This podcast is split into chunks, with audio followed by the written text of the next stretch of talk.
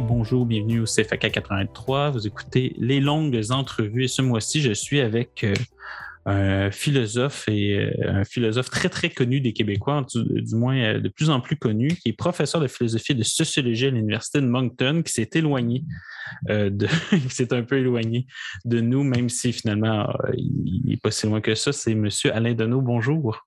Bonjour. Bonjour, vous êtes aussi correspondant euh, canadien du Collège international euh, de philosophie. Je me demandais si vous allez, malgré tout ce qui se passe présentement, toujours enseigner là-bas, des fois.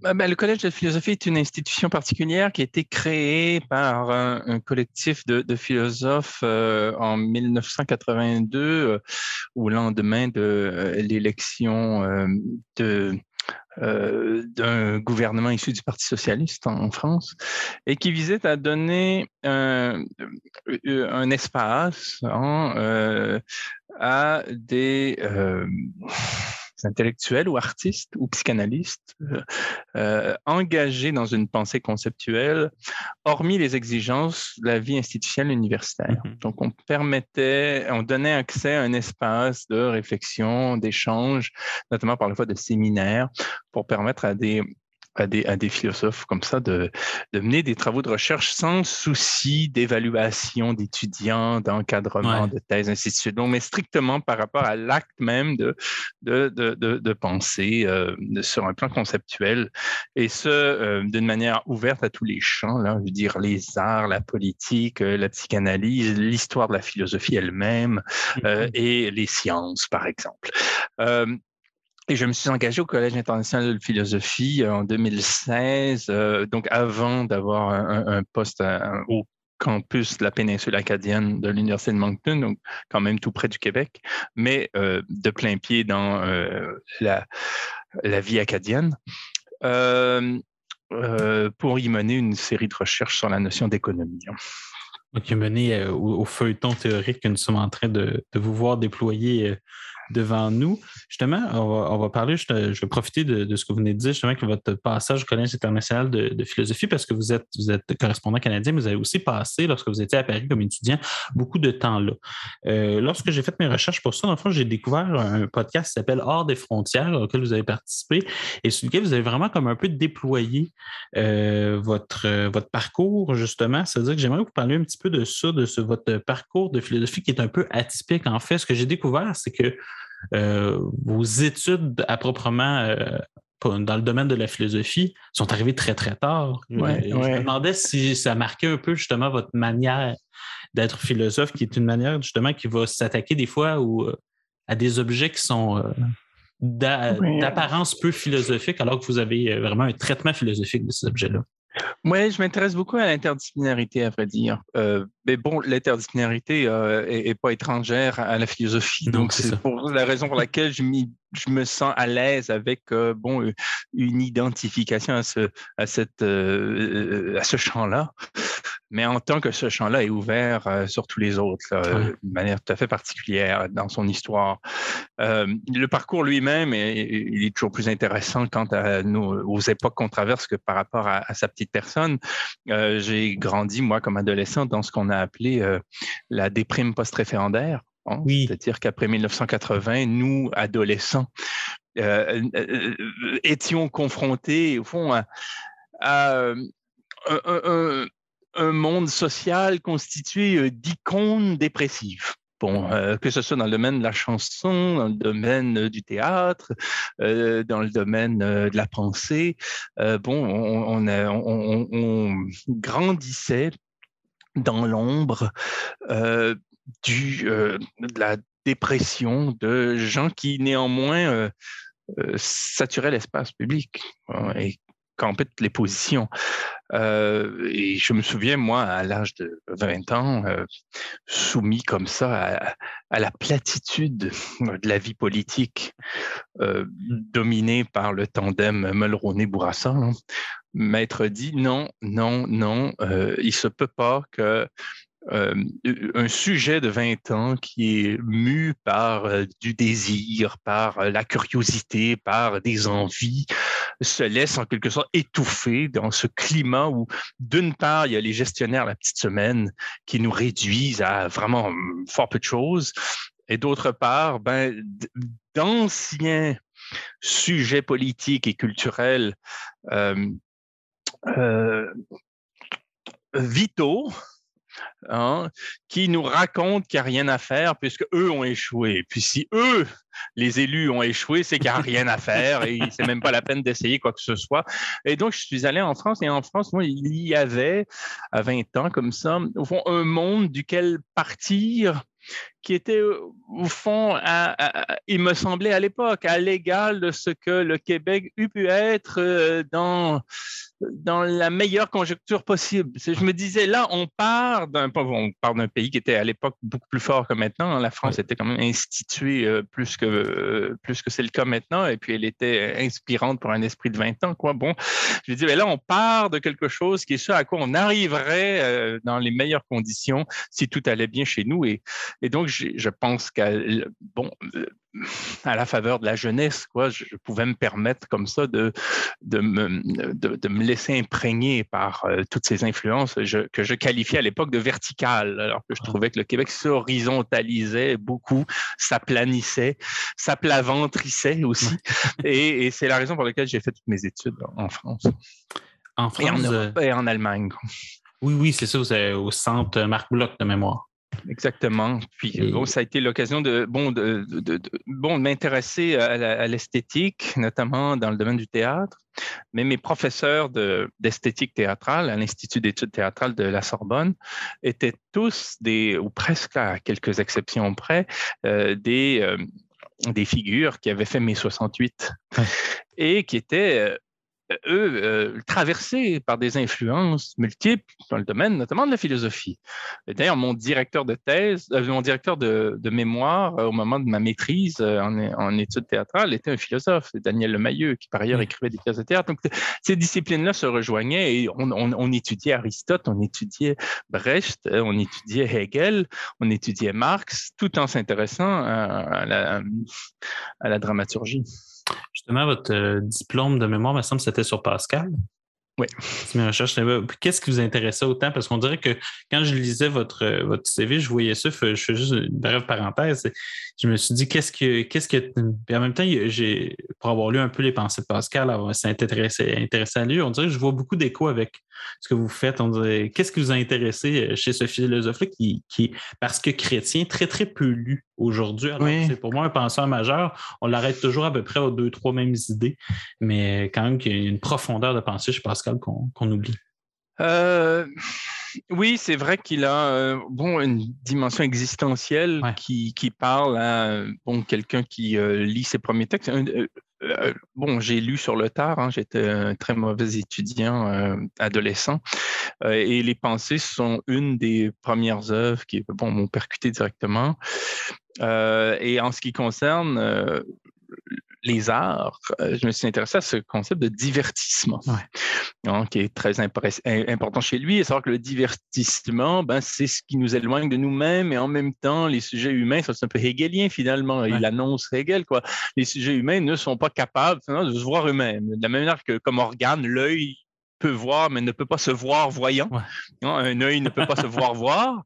Euh, ben, nous, sujets, nous ne pouvons pas nous sentir, au fond, nous, nous éprouver nous-mêmes directement. Il faut que nous passions par euh, bon des formes quoi bon et que nous nous, et bon ben, pour, pour, Pascal on sent qu'il n'est pas en fait euh, en paix avec cette idée là et lui il y voit bon de manière péjorative un divertissement et dit même que le roi doit oublier qu'il est le roi parce que nous ce que nous sommes nous est insupportable. Quoi. Il faut quelque chose toujours se décaler dans des fictions, dans des représentations, dans des délires, dans, des, dans de l'imagerie, quoi, dans des fantasmagories.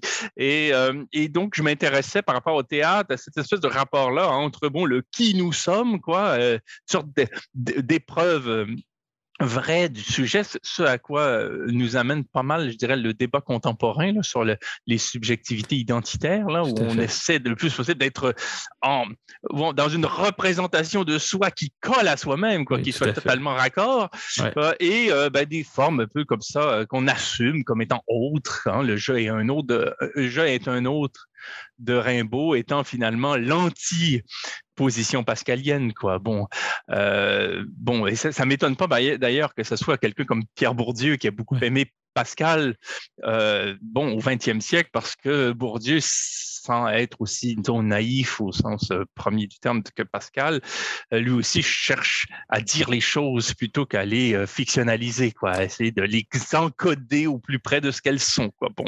Les méditations pascaliennes pour nos auditeurs qui sont le livre de Bourdieu qui, qui est majeur, vraiment en sociologie.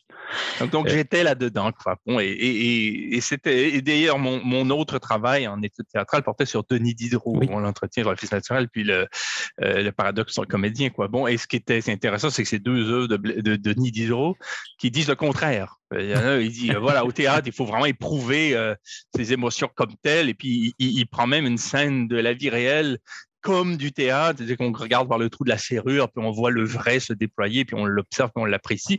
Et d'autre part, bon, son, autre livre consiste à dire au contraire que tout est fabrication. Et j'essaie de, euh, dans la foulée du travail sur Pascal, de voir comment on pouvait articuler les deux choses. D'ailleurs, ce deuxième diplôme-là, vous l'avez fait avec votre, directeur de thèse, qui est Jacques Rancière, qui pour moi une, une grande figure justement de la verticalité, parce que euh, pour des personnes, moi je, suis diplômé en éducation, mais Le Maître ignorant est un grand livre, euh, La haine de la démocratie, euh, que j'ai lu en 2012. Donc, j'ai lu, je me suis plus c'est ça ou La lutte des prolétaires. En tout cas, il y a un des deux livres que j'ai que j'avais lu là, mais c'est euh, Jacques Rancière, justement, c'est quelqu'un d'extrêmement influent sur son travail sur l'esthétisme. On le connaît depuis euh, Lire Althusser. C'est vraiment quelqu'un qui a marqué euh, mai 68, mais qui a aussi marqué toutes les décennies qui ont suivi.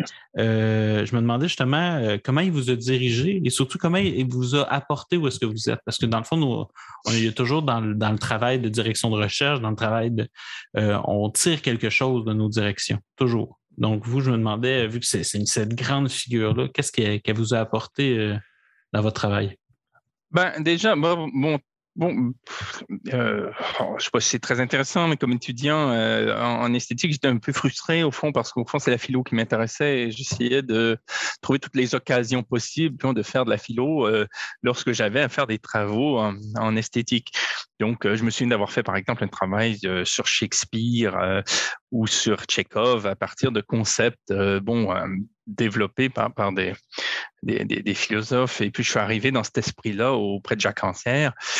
Et si euh, Rancière est un penseur de la verticalité, euh, c'est dans la mesure où il nous apprend à se tenir droit soi-même. C'est euh, c'est pas du tout quelqu'un qui, euh, on le sait là, défend les figures tutélaires ou bon, les, les, totems ou les maîtres ou bon les et, et, et c'est vraiment ainsi que j'ai euh, donc cultivé un rapport à lui, un rapport dont maître-élève sur le mode du, maître ignorant, et, littéralement, comme, comme il l'a dit lui-même dans son rapport de soutenance, quand, quand j'ai eu à présenter le, le, le fruit d'un travail de, de, quelques années sur Georg Simmel, à savoir que lui, bon, Georg Simmel ne le connaît pas plus que ça, et on peut surtout pas dire qu'il est un spécialiste de Simmel, par exemple, et jamais, jamais il aurait la, euh, bon, euh, l'idée de, de, de, le revendiquer. Euh, mais je veux dire, comme, le, comme on le sait, hein, le maître ignorant, c'est une thèse qu'il développe euh, à propos de Joseph Jacotot, qui est un professeur qui s'est euh, retrouvé dans ce qui est aujourd'hui l'univers flamand et, et c'est, a eu à enseigner des choses qu'il ne connaissait pas dans une langue qui lui était étrangère des étudiants qui, bon, étaient finalement condamnés à apprendre par eux-mêmes, ayant euh, devant eux un maître ignorant. Et il s'est rendu compte, au fond, que c'était tout à fait possible, quoi, que l'enseignement sur le mode émancipatoire se faisait, au fond, dans un rapport à l'apprentissage où apprendre est une chose active. On sait que le terme, bon, le verbe apprendre font deux grandes exceptions, hein, le fait d'apprendre quelque chose à quelqu'un ou le fait d'apprendre par soi-même. Et c'est cette deuxième exception-là qui l'intéresse, c'est-à-dire qu'on apprend quand on apprend par nous-mêmes, et la preuve en est que bon, le jeune enfant, je veux dire, apprend à parler sans qu'on lui apprenne à apprendre à parler. Quoi. Euh, il, et on apprend à marcher, on apprend, on apprend par soi-même et on apprend par toutes sortes de choses et pas nécessairement par, au fond, les cursus scolaires ou par ce que si, par ce qui se présente euh, comme étant au fond proprement de l'ordre de la pédagogie. On peut apprendre par, euh, vous dire, une dépêche de journal, euh, par la conversation entre un oncle et une tante, par, je veux dire, on peut apprendre à partir de bon, différents éléments de la, de la, vie sociale et, et donc Rancière nous invite au fond à, à faire flèche de tout bois oui. dans un processus d'émancipation. Et, par rapport à moi-même, dire, il m'a rien légué du coup. Il m'a simplement euh, euh, bon incité à marcher, à marcher droit, c'est-à-dire en, en testant, au fond, en testant mes certitudes, en mettant à l'épreuve, au fond, cette ces, ces, prétentions que peut avoir un, jeune doctorant quand il arrive comme ça avec ses premières pages. Et, et au fond, plus il mettait à rude épreuve euh, euh, mes, mes, propositions, ce qu'il continue de faire aujourd'hui.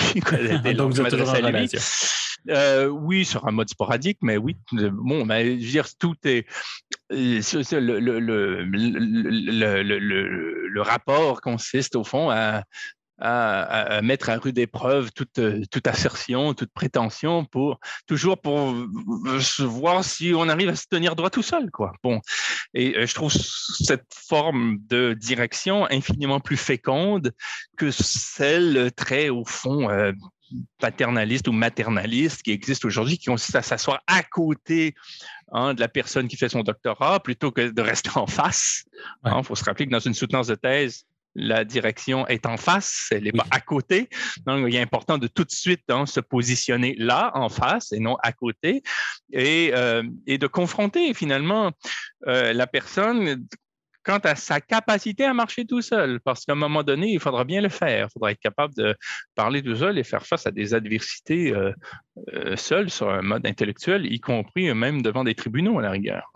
Oui, c'est passer de Jacques Rancière aux tribunaux, c'est quand même euh, un parcours contre la personne. Mm. Mais, euh, mais quand même, c'est ça, ça vous a mené. Ben, on, comprend de, votre rapport à la verticalité qui est, vraiment très, très intéressant, qui est sous-jacent dans votre œuvre d'ailleurs, qui est sous-jacent à certains moments. Euh, rentrons justement dans cette œuvre-là. Vous avez publié dans la collection de lettres-livres quatre livres chez Lux Éditeur. C'est autour de ces quatre livres-là que je vais tourner. J'aurais pu prendre aussi des livres chez Éco-Société, mais à un moment donné, l'entretien ne, finirait plus. il me semble qu'il y a là euh, une œuvre qui est très didactique, dans le, sens, dans le bon sens du terme, dans le sens que euh, qui s'ouvre à n'importe qui. Euh, qui veut bien s'intéresser à ces sujets-là. Et pourtant, quand on a lu vos autres livres chez Éco-Société ou à la rue de l'Échiquier, on voit bien qu'il y a des renvois et que tout finit par quand même se, tenir. Le premier, ça a été gouvernance, qui est un concept que j'ai appris par vous, en fait, que je ne connaissais pas à ma publication de, ce, de ce, de ce livre-là. Euh, comment ce concept-là est arrivé à vous? Euh, par dégoût. et et vraiment, ce livre-là, qui est le premier chez Lux, effectivement, marque une transition entre un travail que euh, j'ai entrepris euh, chez Éco-Société, euh, en étant très bien encadré, notamment par l'éditeur David Murray, parfois en collaboration avec Rue de l'Échiquier en France, en tandem. là, en travaillant avec Thomas Bou, euh, dans le cas de ce que j'appellerais aujourd'hui euh, tout simplement mes études, hein, ce sont des études. C'est-à-dire que chez Éco-Société, j'ai priorisé des, des, euh, des, recherches plutôt exhaustives sur des sujets conséquents, le rôle des sociétés minières. dans les pays du Sud et de l'Est, le rôle des banques et des banquiers canadiens et des politiques canadiens dans l'élaboration des paradis fiscaux de la Caraïbe. Euh, et ensuite, euh, ben, un, cas d'école en ce qui concerne la filière de l'énergie, à savoir la firme Total, hein, qui, euh, par son nom même, ne manque pas d'interlocuteur. bon, et chez Lux, bon, je me suis intéressé davantage à ce que j'appelle des bagarres de ruelles. Euh, sur le plan des, euh, des concepts. Bon, je m'arrête à des, à des concepts. Hein. Bon, euh, la gouvernance, la médiocratie, l'extrême centre, la question des mœurs qui s'en vient. Bon, ce sont autant d'enjeux qui concernent davantage les notions hein, que idéologiques que le pouvoir mobilise pour faire marcher ou pas euh, des majorités. On peut dire ça comme ça. Et au fond, euh, chaque petit livre est une façon différente d'aborder le même objet qui, auquel j'arrive pas à donner comme une sorte de nom en propre. C'est pour ça qu'il y a toutes ces approches qui consistent à cerner un objet qui, qui est assez fuyant au fond. Euh, et donc, la gouvernance concernerait ben, la théorie hein, par lequel euh, cet objet-là se manifeste dans son époque et dans l'histoire. Euh, l'extrême centre envoie la politique et la médiocratie au mode. Hein, et les mœurs qui s'en viennent, le, un quatrième titre, lui, euh, et je pourrais parler de bande de colons sur le cas canadien, mais les mœurs qui s'en viennent, elle portera plutôt sur l'éthos, quoi. Bon, un éthos, quoi. Bon. Et il s'agit toujours d'essayer de cerner, au fond, le, les modalités fondamentales de l'époque, ça, son modus vivendi. Bon. Et, et, gouvernance, comment c'est venu? C'est par, une sorte de choc. Euh, bon, j'ai fait mes études à Paris, euh, dans des euh, universités, Paris 3, Paris 8, qui étaient euh, bon, issus directement du courant de mai 68. Euh, dire, citer Freud, citer Marx, citer euh, euh Durkheim, citer Günther Anders, dans ces contextes-là, c'était juste évident. Foucault, voilà et les freudo-marxistes, les bons, on était là-dedans, mur à mur. Et quand je suis arrivé, euh, j'ai fait toutes mes études dans ce contexte-là, donc, et quand je suis arrivé en Amérique du Nord, j'ai eu l'impression que le mot université était euh, homonymique. Qui désignait tout autre chose. Euh, il fallu que je retrouve mes marques. On parlait de subventions, on parlait de lettres de recommandation, on parlait de bourse, on parlait de plan de carrière, on parlait de plan d'affaires dans les départements. Et euh, toute la langue managériale avait pris le dessus. Et l'expression gouvernance était centrale et avait euh, pratiquement le statut de concept.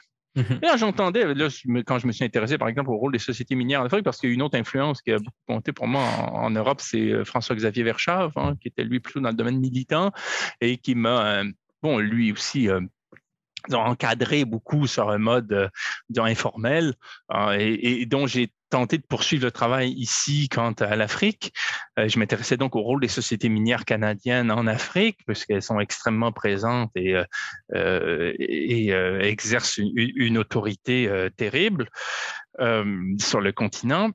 là, j'ai vu, je suis allé voir des spécialistes qui s'intéressaient à la question. Ils parlaient de gouvernance la bonne gouvernance. Et il, autour de ce concept-là. Et ce concept-là m'apparaissait tellement fuyant et je me rendais compte qu'en fait, il, il, était, au fond, euh, il exerçait une sorte de vandalisme intellectuel, hmm. au sens où c'est une notion qui détruit euh, ce, ce qu'elle remplace.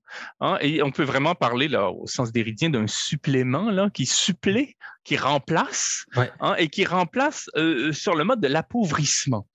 Euh, parce que je me disais, mais voyons, ce mot-là est apparu, bon, essentiellement en ce qui concerne son usage contemporain en 1992, du fait de think tank et de la Banque mondiale et d'un certain euh, nombre d'organisations hein, privées et publiques, euh, mais sur un mode comme ça tout à fait, euh, comment dire, prémédité. Ce n'est pas l'œuvre d'intellectuels, ce n'est pas l'œuvre de, d'école ou de dire. c'est un concept qui n'a pas d'histoire.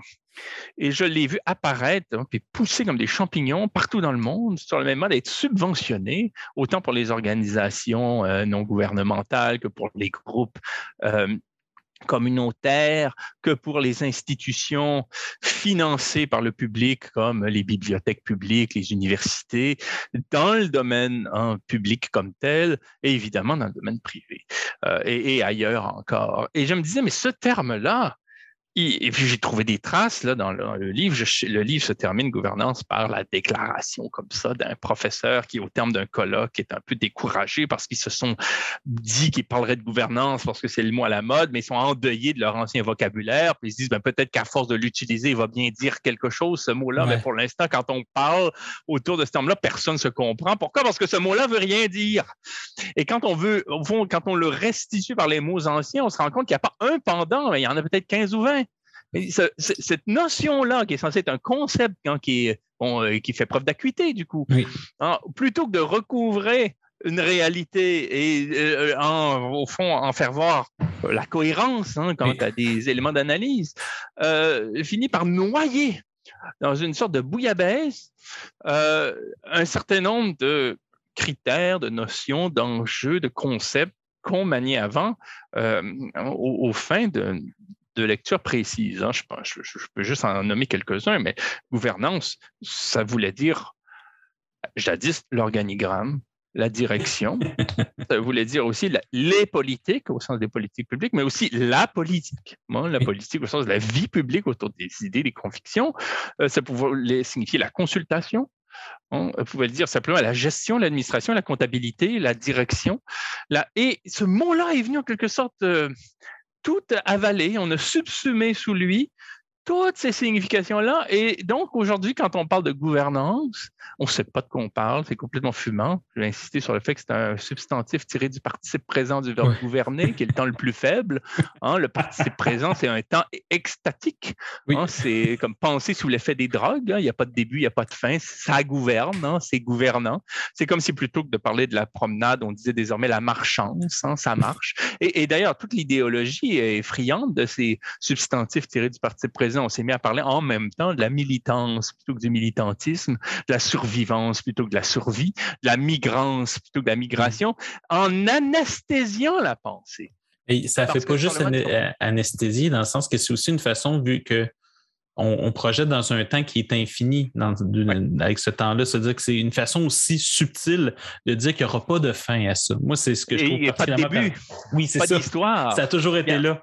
On supprime l'histoire et on fait, on extrait, on abstrait, on abstrait de l'histoire le terme. Euh, l'élément le plus probant quant euh, au caractère performatif du substantif tiré du participe présent, euh, c'est le contre-exemple que donne Michel Foucault parce que dans les mots et les choses, par exemple, Michel Foucault qui essaie de penser d'une manière peut-être abusive les ruptures épistémologiques, on sait que Foucault est friand de cette idée que voilà, euh, il y a eu tel, tel événement, tel, telle découverte, je ne sais pas, telle pratique, et hop, le monde a basculé dans un autre univers. Bon, les historiens sont allergiques à ce type d'explication, mais il reste que dans cette, euh, cette exagération féconde, disons, de Foucault, hein, quant à l'histoire, toujours pour les signaler, il utilise l'infinitif.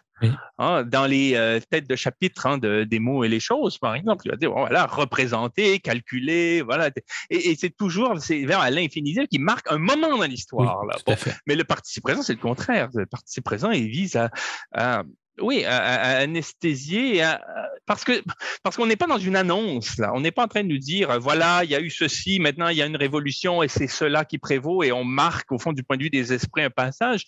Au contraire, on, on, on procède à un passage parce qu'on passe de la politique à la gouvernance, on parle de la citoyenneté hein, euh, euh, ou euh, à la logique hein, du, partenariat, bon, et puis du, au fond de l'agent, de l'agent, de l'agent autonome qui cherche à s'empouvoirer hein, dans des rapports où il est laissé à lui-même. sans le dire, en, le, en, en le participe présentifiant. Quoi. Ce qui est intéressant dans ce livre-là, c'est bon, votre, votre méthode m'avait beaucoup marqué à l'époque, c'était le fait de faire rendre 50 prémices pour ne pas définir un concept. Euh, dans le fond, parce que pour vous ne voulez pas lui donner une, forme à quelque chose qui, selon vous, euh, n'a pas vraiment de sens. Euh, ce qui est intéressant, par contre, c'est justement, prenons Foucault, que vous discutez à l'intérieur du livre à deux moments, dont on va revenir. C'est drôle que vous en avez parlé vous-même. Foucault, il y a un terme qui s'appelle la gouvernementalité. Euh, un concept chez lui qui qui est assez puissant, que certaines personnes ont essayé justement de recouper par gouvernance. Moi, ma question, c'est si on avait quand même à faire une petite définition de la gouvernance, est-ce que c'est un petit peu de la gouvernementalité néolibérale à l'œuvre qui veut, d'une certaine manière, substituer la politique par la gestion? Est-ce que ce serait une définition, disons, minimale de ce concept-là? Et justement, ce serait pourquoi c'est important d'être particulièrement critique par rapport à cette notion-là?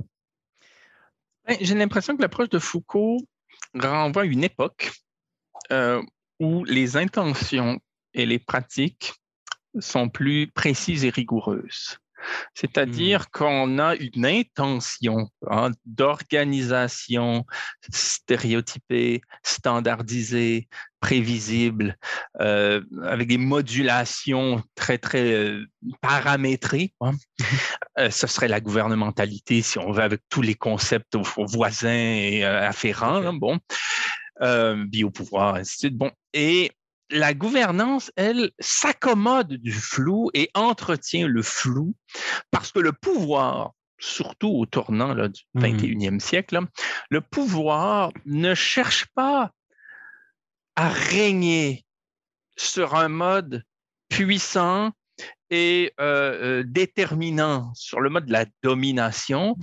C'est un pouvoir qui règne par la multiplication de leviers quoi qu'il advienne des conjonctures.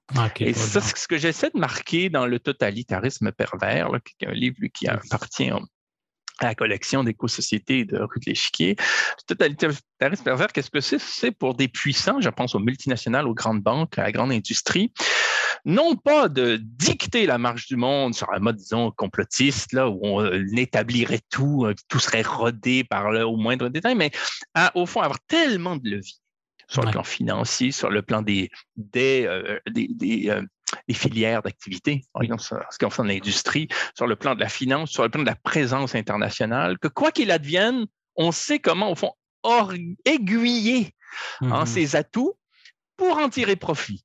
Bon, et la gouvernance, euh, au fond, témoigne de cette espèce de laisser-aller. C'est un laisser-aller euh, qui s'accommode bien du flou où là, ben, ça gouverne. On ne sait pas trop à quelle fin. On, embarque un peu tout le monde dans ce délire. Hein, au fond, l'idée, c'est au moins de faire reconnaître une chose parce que je pense que c'est la clé hein, qui, euh, qui, se dissimule derrière euh, toute une série d'artifices hein, concerne la gouvernance, c'est de faire admettre l'inégalité sociale. Le, principe voulant que nous sommes inégaux, euh, ça c'est une rupture quand même avec toutes les prétentions euh, occidentales depuis la modernité. C'est de dire acceptons que ben, dans la vie, les enfants, il y a les puissants et les, les moins puissants, puis la gouvernance, qu'est-ce que c'est? C'est de nouer des partenariats entre acteurs sociaux, hein, que, entre partenaires que l'on soit petit et ou grand. Et l'idée, c'est de trouver au fond une sorte de, bon, une sorte de consensus hein, pour consentir une sorte d'ordre du monde entre petits et grands, en prévoyant évidemment que ben, les petits font des petites choses, mais les grands font des grandes choses. Bon. Et cette admission quoi, des inégalités est au cœur de la théorie de la gouvernance hein, et qui provient du monde de la gestion, comme on sait, mais qui a été élargi, étendu à toutes les sphères hein, de la vie publique. Euh, et pour ma part, j'ai pas j'ai voulu en quelque sorte euh, mépriser cette notion. Et ça passe par le style. Et c'est là où mon travail se distingue de ce qu'on euh, préconise normalement à l'université, à savoir qu'il faudrait avoir toujours le même style, le même format, la même approche, ce qui m'apparaît littéralement, là, stricto sensu, une idiotie, dans le sens où être idiot Hein, le mot idiot, hein, il, a aussi donné lieu à le, préfixe idiot a donné lieu à d'autres termes dans notre langue comme idiolectal, idiosyncrasie. Qu'est-ce que ça veut dire être idiot strictement là? Ça veut dire ne voir les choses que d'une façon. Ne traiter les choses d'une façon. Donc, si on demande aux universitaires de, traiter de tout selon la même, veut dire les mêmes formules, les mêmes, les mêmes euh, gabarits, comme on dira, le même style, euh, ben, c'est qu'on euh, milite pour l'idiotie. Et là, je pense que le, style consistait à bon, élaborer ce qu'on appellera en littérature euh, une, focalisation spécifique, un point de vue. Ça compte beaucoup en littérature, le point de vue où, où on situe son héros. Est-ce qu'il ignore? Est-ce qu'il sait? Est-ce qu'il est, euh, bon euh, euh, ou, entre les deux quoi? Veut dire que bon, où, est-il? Que voit-il? Moi, je voulais que le, lectorat regarde de haut un concept qui est méprisable. Bon, et, je pense qu'on peut. C'est encore participer de la théorie que de qu'au fond d'engager des, états d'âme tels que ceux-là. Mmh et donc de voir que ce terme-là, au fond, existait pour euh, la pensée, euh, euh, l'empouler, l'évider, Bon, et que c'était un piège, un attrape-nigo énorme. Bon, et euh, tellement énorme qu'il a besoin d'être subventionné pour exister, ce qui est déjà suspect, quoi. Bon, et, et, donc de procéder ainsi pour montrer au fond sa veulerie, sa vanité. Et une fois que c'était fait, euh, de, confronter ce concept-là à la tradition politique qui existe depuis, disons, Machiavel, ou Bodin, ou je sais pas, on peut remonter loin, là, bon, euh, jusqu'à Platon si on veut, mais bon, plus près de la modernité, quoi, euh, la, pensée politique moderne. Et essayer de voir comment, au fond, dans la lignée de ces textes-là, ce terme-là donnait son creux. Moi, je, suis formé en éducation. Et un concept que, parce que, on va faire le lien, un concept que j'ai, mais je ne sais même pas si on peut appeler ça un concept, plus j'avance, plus je suis d'accord avec vous sur le fait que ce n'est pas celui d'empowerment. Et ce qui est intéressant, c'est, euh, là, on vient encore à Foucault. Euh, pour vous, vous en faites un psychopouvoir. Là, on n'est plus dans les mots, les choses, ni dans sécurité, territoire, population, on est dans surveiller et punir. Vous en faites un psychopouvoir. Ce qui est intéressant que, avec cette notion-là, c'est une des rares fois lorsque vous avez parlé justement de, ces entités-là où est-ce que vous parlez du sujet. C'est-à-dire en quoi euh, l'empowerment est un psychopouvoir? Qu'est-ce que vous voulez dire par là? Puis en quoi, justement, c'est important de savoir comme sujet pour pouvoir se, d'une certaine manière, se, se défendre vis-à-vis de ce, type de concept-là qui veulent nous, emprisonner? Euh, ben, tout, le, tout le travail consiste à repérer des prémices et à, rappeler euh, cette chose que j'ai explicitée plus tard, à savoir que les mots ne sont pas des coffres à outils. les outils d'un coffre. Euh, que nous ne disposons pas du langage, contrairement aux adages propres justement à ce, cette pensée gestionnaire très, très pauvre. On a l'impression que les mots sont là pour qu'on pioche dedans, qu'on s'en serve, pour qu'on les utilise. Hein. Bon, tout est de toute façon utilitariste dans cette philosophie euh, entre d'énormes guillemets. Euh, alors que bien au contraire, ce sont les mots qui nous ont. Euh, les, mots nous dominent. Euh, et, ce qui compte hein, au titre de la liberté n'est pas de se demander comment on est libre d'utiliser les mots ou même de les déstructurer comme ça se fait beaucoup aujourd'hui, mais de voir comment, euh, au fond, notre principal espace de liberté consiste à, choisir ceux avec lesquels nous pactiserons.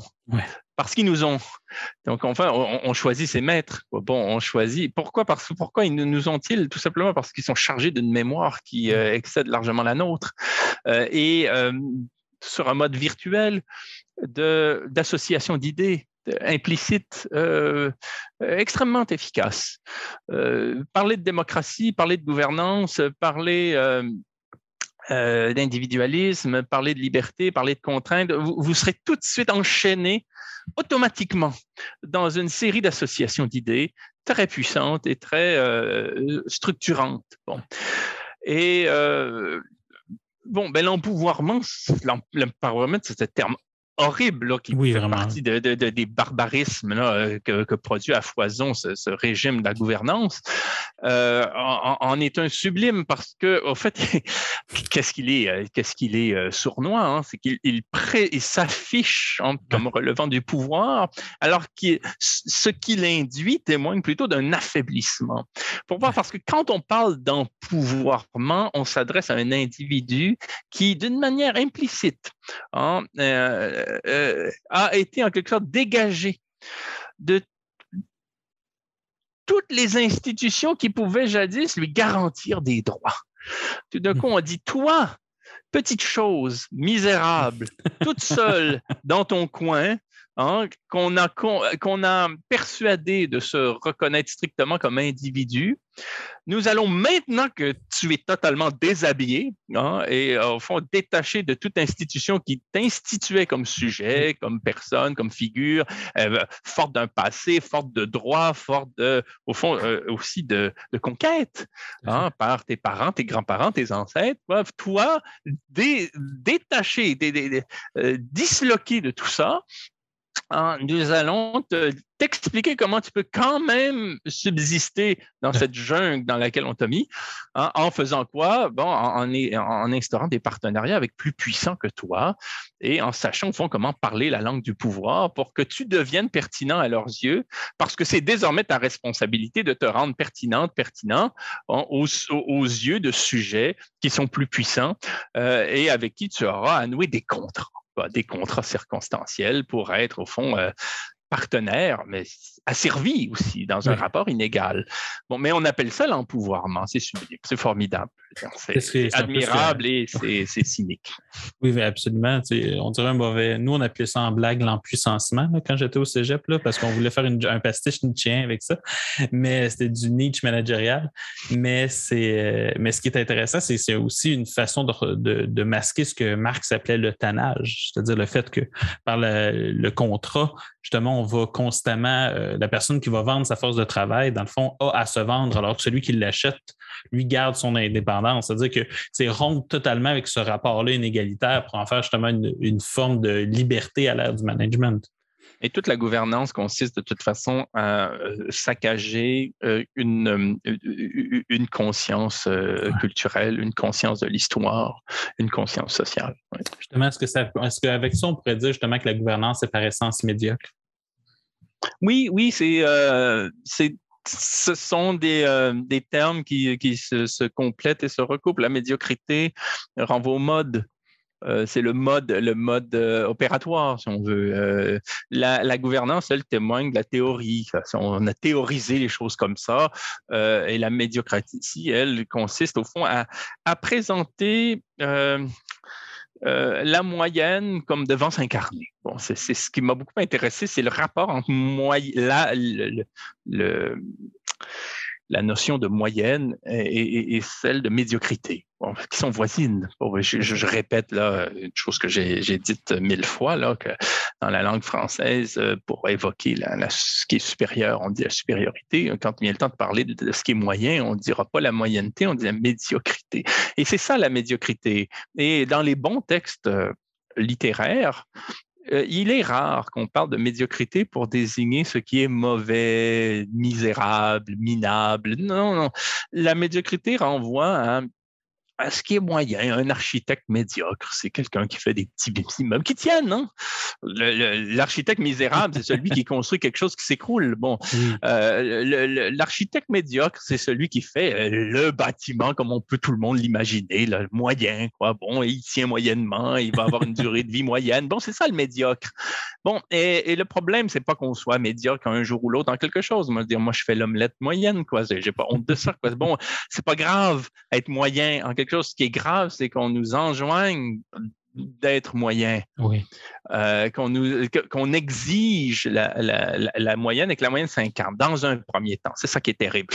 Et l'exemple que je donne trop souvent, mais qui, est très pratique, c'est l'éclairagiste à la télévision. Mm-hmm. L'éclairagiste à la télévision, on veut qu'il soit médiocre. Je veux dire, à TVA, là, bon, euh, ou à Radio-Canada, il faut qu'il soit médiocre pour, pour fonctionner, même, même s'il ne l'est pas du point de vue de ses compétences hein, ou de ses aptitudes, de ses désirs, mais du, en acte, il devra l'être. Il devra éclairer toute personne de la même manière tout le temps, de manière conforme, plein pot, euh, voilà, il faut que ça soit scintillant, rutilant. Bon, euh, bon mais être médiocre, c'est difficile.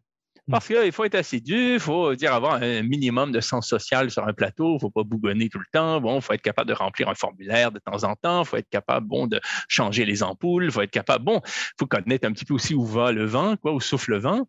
Euh, mais n'allez pas dire tout d'un coup à votre réalisatrice que vous avez vu un excellent film de Godard et qu'il y avait une façon particulière de filmer avec des ampoules euh, qui donnent tel, tel, tel reflet, bon, euh, avec de la pénombre, on vous, on vous laissera même pas parler au-delà d'une demi-phrase parce qu'il faut être médiocre. Bon, et puis, bon, cette médiocrité, en même temps, elle est idéologique, c'est-à-dire que c'est une moyenne qui est présentée comme étant, au fond, euh, euh, naturelle, évidente, bon, normal, et qui en fait est, idéologique parce que c'est pas une moyenne au sens où les sociologues l'établiraient. Euh, cette moyenne-là, c'est la moyenne que le pouvoir souhaite camper comme tel, euh, instauré comme tel. Euh, au fond, je veux dire, la moyenne, elle est une abstraction d'abord, euh, qui, qui, ne la, la, médiane s'incarne, hein, c'est quelqu'un la médiane, mais la moyenne, c'est simplement, on veut dire, une, façon, au fond, euh, une sorte de portrait robot euh, fictionnel et abstrait de ce qui peut être, au fond, la, le, portrait cumulé de toutes sortes de phénomènes.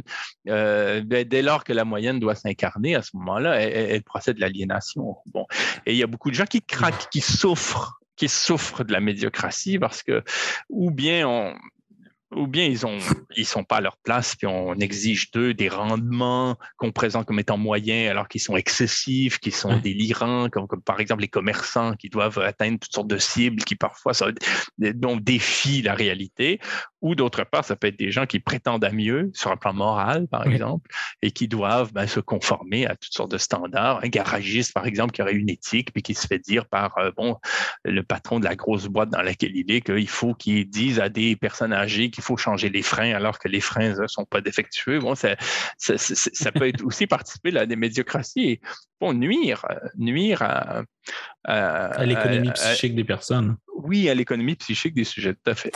Euh, Qu'est-ce qui est intéressant, si vous avez parlé d'une espèce de, rupture, c'est la verticalité française. Justement, je me demandais si on pouvait historiciser la médiocratie dans le sens, est-ce qu'il y a eu une rupture à un moment donné, vous voyez, historique, qui permettrait d'expliquer comment on est tombé dans un âge médiocre d'une certaine manière, ou est-ce que ça a toujours été latent, puis à un moment donné, justement, il y a des pouvoirs à certains moments qui ont mis euh, l'accent là-dessus?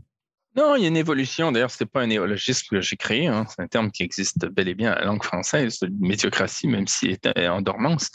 Euh, euh, ben D'abord, euh, je suis pas médiocrologue, hein, et ce, ce, texte-là euh, euh, est le fruit fond d'un ras-le-bol, bon, que j'ai voulu, bon, théorique quand même. Là, pas voulu raconter ma vie. Moi, je, je me suis heurté à, bon, à, à des institutions euh, c'est tout à fait gangrénées et gagnées par la médiocratie. J'ai vu énormément de gens méritants se heurter aussi au, au, au mur de, de ce, ce ce régime, hein, disons-le ainsi. Et, euh, et, sur un coin de table, j'ai bricolé ce livre qui, à ma stupéfaction, a eu un succès international. Et, je m'en suis désolé.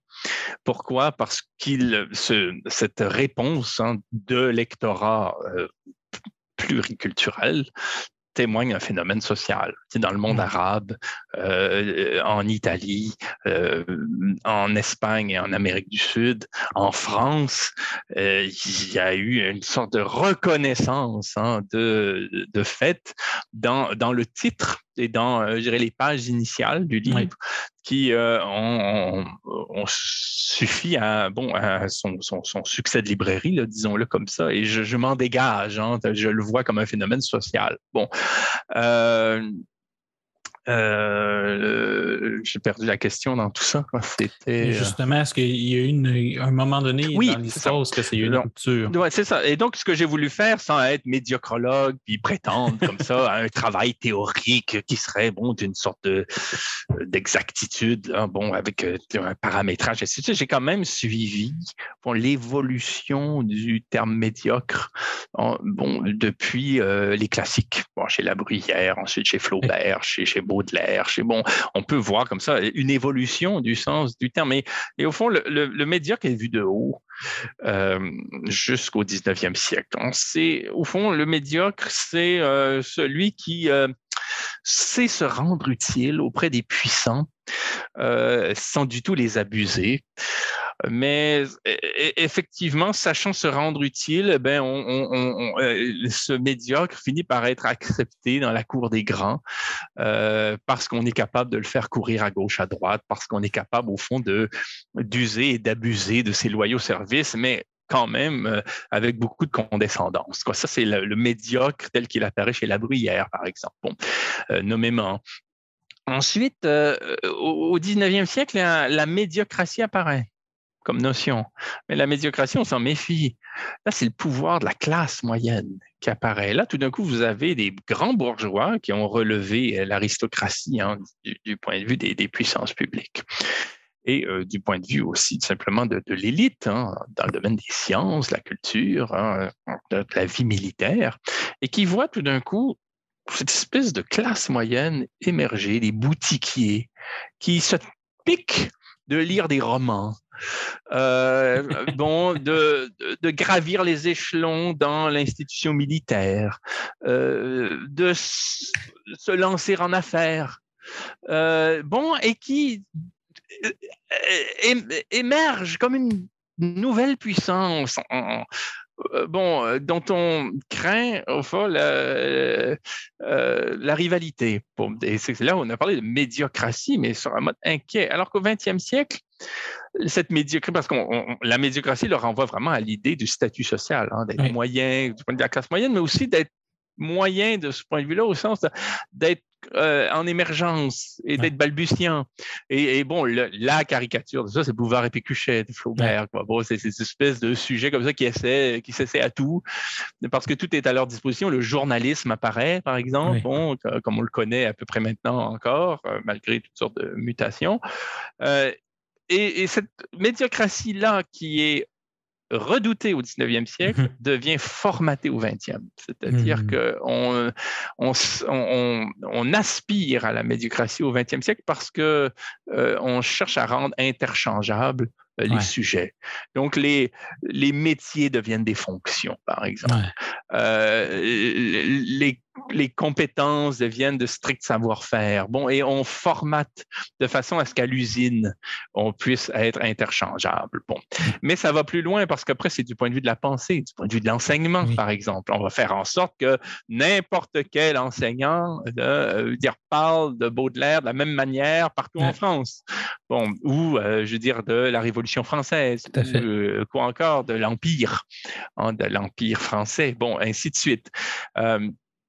Euh, et, aujourd'hui, bon, il y a eu donc cette étendue de la médiocratie, de, la technique, du travail, euh, à euh, la vie intellectuelle, et ensuite au comportement et à la vie psychique où là, on standardise ben, les émotions, les désirs, euh, parce que le consommateur devient aussi euh, bon médiocre. Hein, il faut le rendre prévisible, il faut qu'il ait envie d'aller dans les mêmes destinations au même moment de l'année pour remplir des vols nolisés hein, adéquatement, ainsi de suite. Donc, il y a un dressage qui se fait qui est formidable. C'est ce qui me fait dire, moi, que dans la, crise sanitaire qu'on traverse et qui est vu par des, éléments critiques de la société comme étant une sorte de virage totalitaire, que confirmation d'un régime qui fonctionne bel et bien sur, le mode d'un totalitarisme pervers depuis longtemps. C'est intéressant aussi, c'est euh, toute votre articulation justement avec euh, dans la médiocratie euh, que vous faites avec l'ensemble de vos contextes, mais il y a une distinction que vous faites à l'intérieur du livre qui me semble primordiale si on veut que, comment dire ça, c'est vraiment comme distinguer deux camps. Ce serait la distinction que vous faites entre l'expert et l'intellectuel. Et euh, c'est quoi, en quoi c'est quoi cette distinction-là et en quoi est-elle salutaire?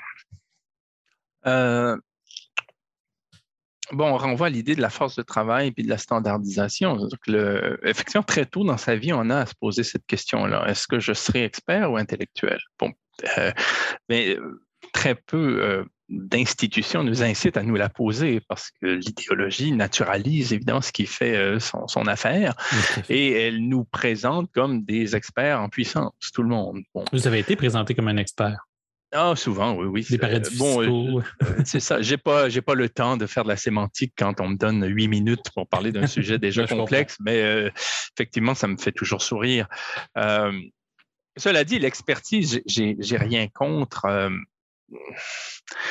je, n'aurais rien contre ce terme-là si on l'utilisait autrement qu'à des fins utilitaires, comme c'est le mmh. cas maintenant. Mais pour, pour euh, résumer, avec des termes d'ailleurs qui appartiennent à Edward Said, là, que je n'ai pas inventé, euh, L'expert, ben, c'est celui qui, euh, du point de vue de la pensée, du savoir, d'un point de vue intellectuel, donc qui, au fond, subordonne euh, ces objets, ces choix d'objets, ces méthodes, les protocoles de recherche, euh, les visées de la recherche à des euh, intérêts préétablis, à savoir ceux de l'entreprise privée ou ceux d'État qui sont inféodés à, à l'oligarchie financière et industrielle mondiale.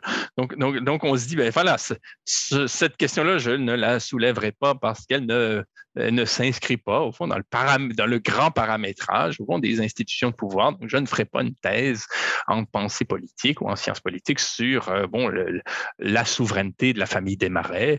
Euh, je ne ferai pas une thèse sur, bon, la portée, au fond, cancérigène de tel élément dans tel, de tel ingrédient dans tel dans tel médicament ou de la, au fond, de la déstabilisation politique que génère l'industrie minière mondiale quand je suis dans un département de géologie, ce qui pourrait se poser aussi. on va se bon, rabattre enfin, et enfermer son savoir-faire dans des modes, dans un vocabulaire, euh, dans euh, des euh, perspectives de recherche qui sont celles des pouvoirs institués. Et donc, on sera les petites mains, les exécutants de ce pouvoir-là en retour d'un salaire et puis d'un capital social. on pourra briller autour de la dinde à Noël en disant je travaille pour telle firme qui est puissante et qui impressionne du fait de son existence mondiale. Euh, et, les intellectuels, euh, eux, elles, euh, se posent comme se posent des questions qui sont d'intérêt public, indépendamment de ce qu'il en va de leur vie. C'est-à-dire qu'on, s'il s'agit d'un travail d'abnégation où on se demande, du point de vue des, des, des puissances propre à la vie de l'esprit, qu'est-ce qui mérite d'être dit sur un sujet, euh, sans non plus euh, respecter d'une manière névrotique euh, les frontières disciplinaires. On peut tout d'un coup s'intéresser à la philosophie, puis oui, faire des paradis fiscaux un objet. On peut, oui, s'intéresser aux lettres et faire de la cause palestinienne une, question et, déborder, au fond, l'enfermement disciplinaire qui peut être névrotique, de même que l'enfermement stylistique dans. Auquel on, assigne euh, l'écriture euh, euh, universitaire. Donc, par exemple, et là, je pourrais décliner longtemps sur tout ce, que, ce qui mérite affranchissement. Bon, et, donc, l'intellectuel, c'est la personne qui se pose des questions, qui se pose des questions, au fond, d'une manière dégagée, en étant au service, au fond, de, du sens et, bon, sûrement, on pourrait dire, de au sens pratiquement kantien, là, d'une sorte de morale qui, euh, qui tombe sous le sens, quoi. Bon, sans, sans, sans jouer au justicier, euh, on, on, peut quand même, euh, au fond, euh, conférer de la pertinence à une pensée dans la mesure où on estime qu'elle sert l'humanité. Bon, quelque mmh. chose comme ça qui peut rester intuitif. Là, on n'a pas vraiment à l'expliciter, à s'ériger comme moraliste, à expliquer bon, c'est où le, le, bien et le mal et donner des leçons à tout le monde, mais simplement considérer implicitement que lorsqu'on s'investit intellectuellement dans un problème, on le fait en se plaçant au service d'un de ce qui serait une justice. Euh, je, pour ma part, j'en parle là maintenant parce que notre discussion me surprend un petit peu et elle m'amène là où je ne vais pas d'habitude. Mais quand je, je, perroquette, euh, j'ai plutôt tendance à dire, euh, en ce qui regarde bon, le genre qui m'intéresse le plus, qui est l'essai, euh, qu'il consiste en un genre démocratique, à savoir qu'il il vise à, au fond, euh, nourrir la réflexion autant de, du profane que de l'initié, d'une part, et qui, d'autre part, vise euh, surtout pas à parler de soi, mais à développer une pensée qui est candidate à la conscience commune.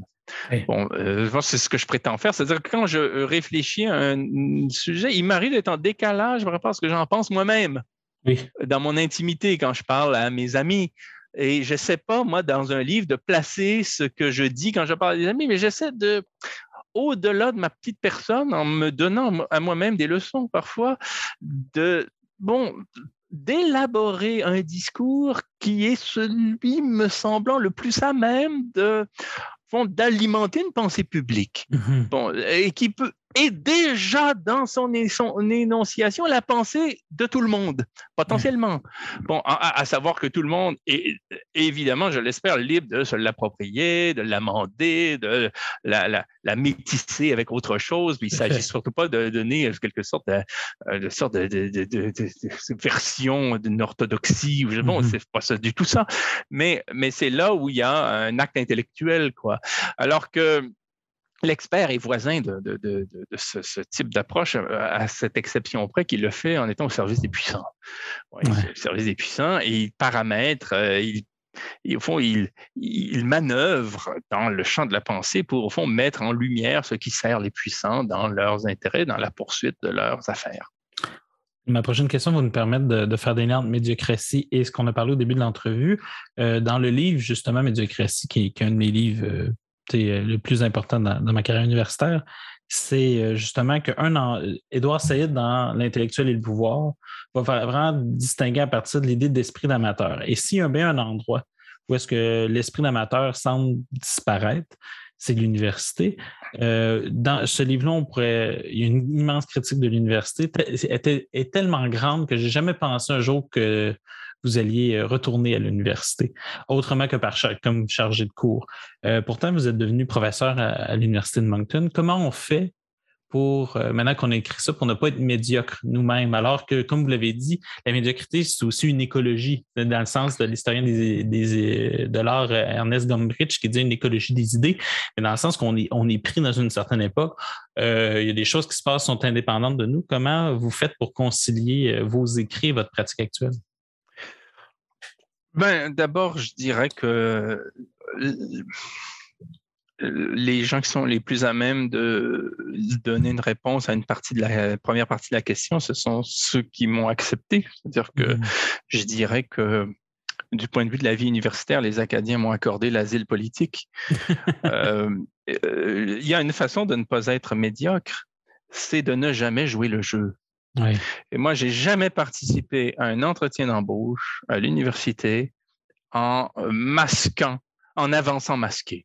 J'ai jamais voulu ça parce que, encore une fois, les mots, les masques, les symboles sont plus forts que nous. Quand on pactise avec eux, c'est eux qui nous avalent, ils nous ont. On est obligé ensuite de singer ce en, quoi on a dit croire à un certain moment pour ne pas, en quelque sorte, se perdre la face parce que c'est celle qu'on s'est donnée. Bon, alors, j'ai toujours mis des cartes sur table et, euh, et bon, euh, bon, je veux dire, et bon, rien attendu, quoi. Je, je, bon, voilà qui vous êtes, voilà qui je suis. Et l'entretien d'embauche, moi, il se passait de manière bilatérale, quoi. C'est pas moi qui venais comme ça ramper, dire s'il vous plaît, s'il vous plaît, acceptez-moi en votre sein. Mais ça veut dire est-ce qu'il est qu'il y a quelque chose à faire entre nous? Voilà qui je suis, voilà ce que je fais, voilà ce que je, où je vais, voilà ce en quoi je crois. Et je pense que cela correspond à ce que l'institution devrait être, parce que c'est pas un jeu narcissique là, qui parle. Euh, on est tous capables de narcissisme, mais ce que je veux dire, c'est que dans ces circonstances-là, le jeu était déjà au service de quelque chose qui était, euh, comme pour la rédaction d'essais, hein, du domaine public. Je m'intéressais à ce que l'université pouvait être et je, me présentais adéquatement. Et c'est à ce moment-là qu'on peut résister à la médiocratie, c'est en, ne manœuvrant pas, en pensant à un moment donné être le plus malin, celui qui à un moment donné, étant à l'intérieur, va tout changer de l'intérieur et puis va, va, va, va être vraiment dire, ah, c'est comme tous ces gens qui remplissent des demandes de subvention en mentant d'un bout à l'autre, en utilisant tout un vocabulaire au fond euh, opportuniste, hein, pour ensuite dire, mais regardez, lorsque j'aurai mes sous, de quel bois je me chauffe, vous verrez, euh, euh, je vais afficher mes couleurs, puis ce moment-là n'advient jamais, surtout quand l'argent tombe. Bon, donc, donc, donc je me suis présenté comme, comme, comme je le suis et dans le réseau des universités, c'est la dernière du réseau, la plus petite euh, dans une péninsule au bout du monde, qui a fini par euh, se dire que euh, on, pouvait, on pouvait vivre avec une parole comme celle-là, quoi. Bon, et qui généreusement, quoi, m'a a accepté de, bon, me donner le cadre qui me permet surtout de manifester ma vocation. Bon, c'est une vocation qui est à l'œuvre, quoi. Bon, du point de vue du, simplement des, des conditions de vie de survie, je m'accommodais de mon ancien statut, disons, autonome. Mais c'était, euh, c'est surtout d'être dans un cadre où on peut euh, plus aisément, au fond, euh, élaborer des projets qui soient institués. une, école d'été sur l'écologie politique, bon, mmh. qui est pérenne, alors qu'un contractuel saisonnier ne peut pas se lancer dans des projets comme ceux-là. Penser un enseignement sur un mode projectif, parce que la précarité ne permet pas. Bon, un, certain nombre de choses, comme ça veut dire quand je monte un cours aujourd'hui, je sais que ce cours-là est destiné à être euh, est perfectible. Euh, non pas que je pensais qu'il ne l'était pas avant, mais je voyais pas avant dans quelle perspective je pouvais assumer cette euh, caractéristique-là. Bon, mais quand on sait qu'il est perfectible, il est destiné à évoluer d'une certaine façon, on n'enseigne pas de la même façon. Quoi. Bon, il y a une sorte de quiétude qui, qui est à l'œuvre, et j'aimais beaucoup du fait d'être dans la péninsule acadienne et être en ce campus qui est au bout du monde, euh, cette idée justement du bout du monde qui est très ranciérienne. Jacques Rancière écrit dans euh, Imagine, au fond, la, la, parole intellectuelle telle qu'elle peut être élaborée euh, au, titre de l'égalité des intelligences, hein, quant à tous les sujets, au bout des réseaux. Hein, c'est la parole, euh, le, court voyage au pays du peuple, hein, c'était cette idée qu'au bout d'un réseau, hein, à l'extrémité d'un réseau qui est peut-être présenté dans ces stéréotypes comme étant le plus faible ou la sève se rend le moins, ou bon, ainsi de suite, comment ben, il y a un potentiel intellectuel formidable. Moi, je travaille dans un village de pêcheurs avec des, collègues, des, des, étudiants, des étudiants qui témoignent d'une vitalité euh, extraordinaire. Ça se fait des rencontres improbables. Bon, et, et c'est beaucoup plus stimulant que d'être dans un contexte comme ça, urbain, où on, est quand même assez euh, semblable et on finalement on tire tous la couverture de son côté et puis on, se livre des guerres fratricides qui ont, les allures de querelles de cours d'école entre des scientifiques qui s'avilissent pour souvent pour de l'argent ou pour des, symboles euh, honorifiques. Euh, ensuite, j'ai travaillé beaucoup sur votre livre La politique de l'extrême centre pour différentes raisons. La principale étant que par son volume, j'ai l'impression que tout a été dit à peu près. Donc, ça, ça rajoutait un challenge euh, intéressant et j'ai décidé de le régler de la manière suivante avec une question que je n'ai pas entendue encore sur votre livre. C'est sur son titre c'est pourquoi il y avait un S. Pourquoi? Est-ce qu'il y a des politiques de l'extrême centre? Ça me semble que c'est une confusion que j'entends souvent, comme si c'était juste euh, le libéralisme à la Macron qui va être d'extrême centre, alors que il me semble que quand on lit votre livre, ça va plus, c'est plus subtil. Donc, pourquoi un S à politique? Euh, ben, euh, pendant longtemps, le titre n'arborait pas de S. On était au singulier. Pendant longtemps, c'est le politique de l'extrême centre. Euh, mais euh, euh, bon, ce qui est intéressant avec le bon, le, bon, la politique sans S euh, renvoie au fond à la notion générique, à une sorte de grande idéologie euh, comme ça, uniforme, quoi. Bon, et bon, politique au pluriel renvoie à des politiques de ce type-là qui peuvent un tout petit peu se distinguer, et aussi aux politiques publiques. Les politiques publiques, il y a des mesures, des règles, des règlements. Bon, bon, et à tout choisir parce que je, je, continue quand même de, penser qu'il eût pu y avoir euh, un titre au singulier.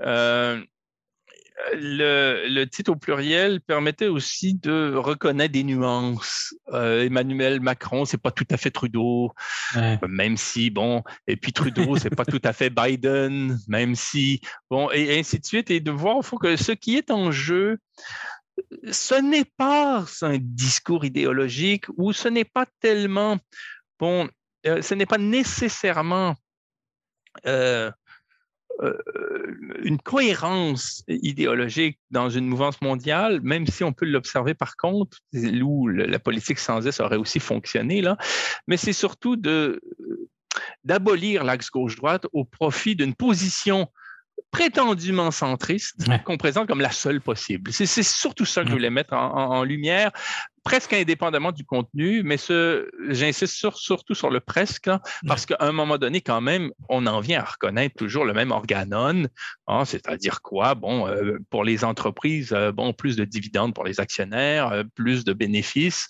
plus d'accès aux paradis fiscaux, un discours écologiste qui est nécessairement de l'ordre du verdissement marketing, moins de fonds pour les services sociaux hein, du point de vue des États, Hein, et euh, une, euh, un accent sur euh, les qualités régaliennes de l'État. Bon, essentiellement, c'est ce qui se répercute et vérifie hein, dans tous ces régimes d'extrême centre, mais surtout parce qu'on peut ensuite les, les présenter comme étant au fond, un peu distincts les uns des autres. Ce qui se vérifie, c'est une attitude qui ne peut pas exister sans le concours de médias appartenant hein, à l'oligarchie.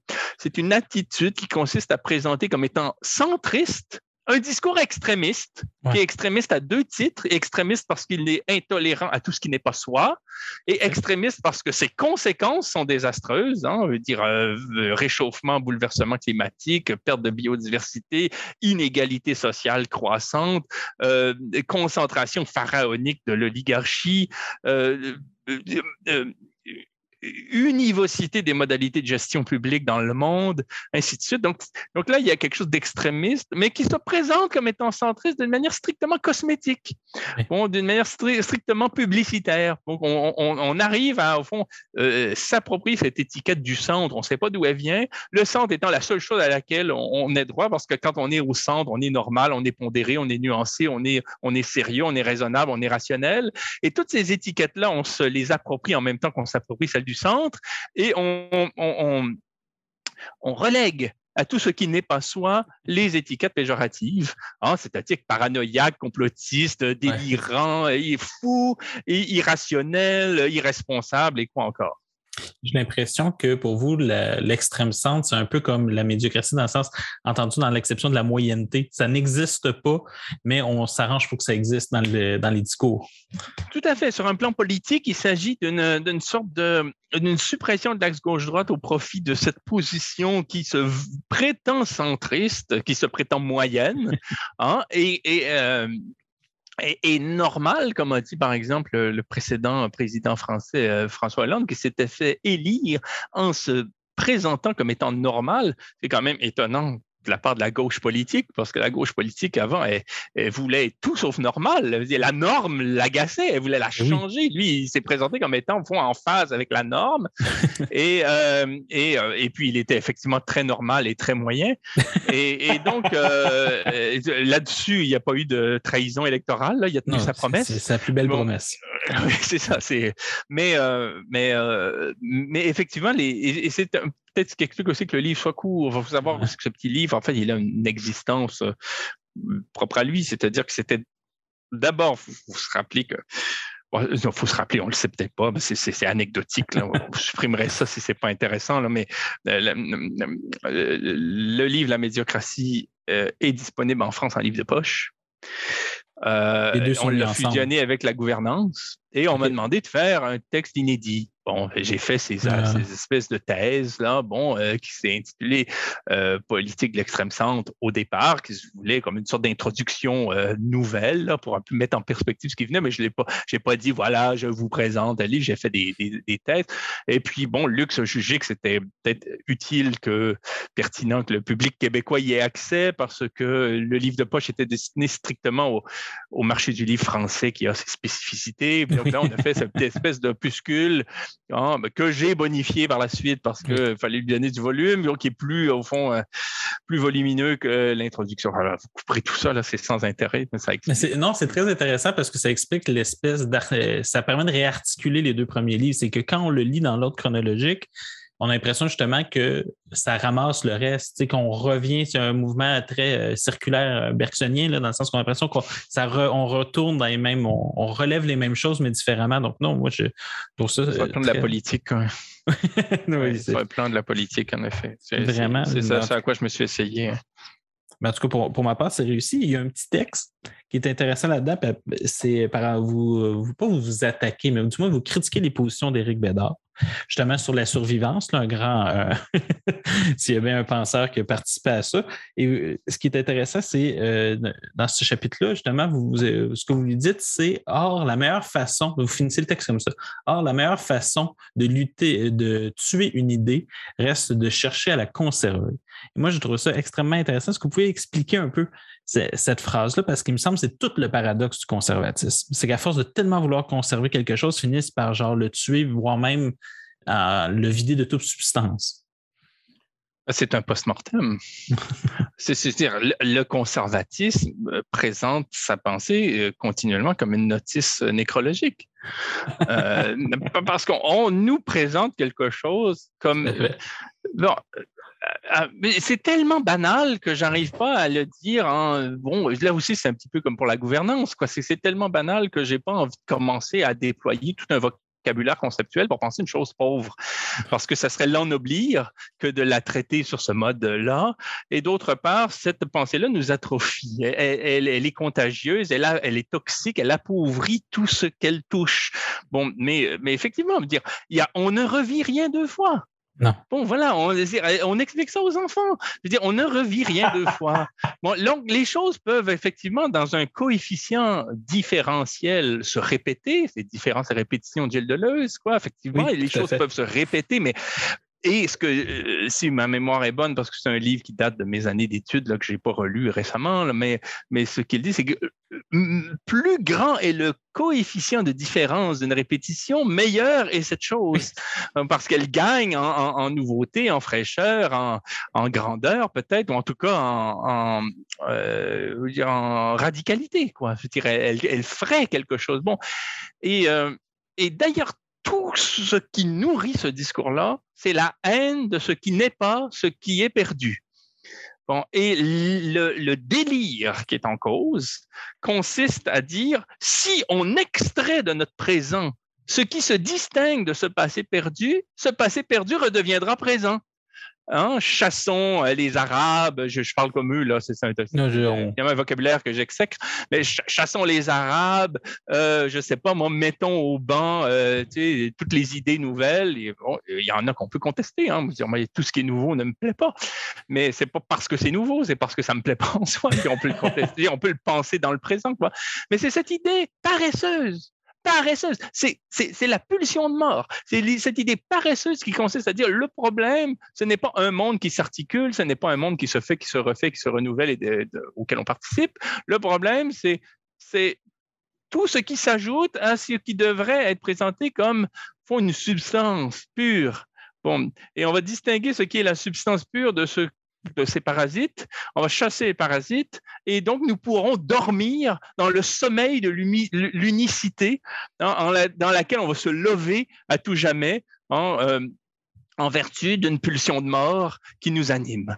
Bon, et, ce discours-là est, d'autant plus triste, encore une fois, qu'il euh, n'est que, au fond, le capital à partir duquel on nourrit un ressentiment.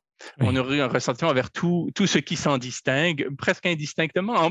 D'ailleurs, en faisant des amalgames continuellement, parce que tout ce qui s'en distingue finit par être polarisé comme euh, une sorte de contre-champ. Un contre-champ uniforme aussi. Euh, et, euh, c'est, tout ça représente un cancer de la pensée. Euh, on va passer à votre plus euh, récent livre dans, euh, dans la collection Lettres libres, c'est Bande de colons. dans Bande de colons, justement, pour on est toujours dans le mouvement, il me semble que le cœur conceptuel de ce livre-là, c'est votre, votre articulation entre le colonisé, le colonisateur et le colon. C'est pour moi, c'est la nouveauté.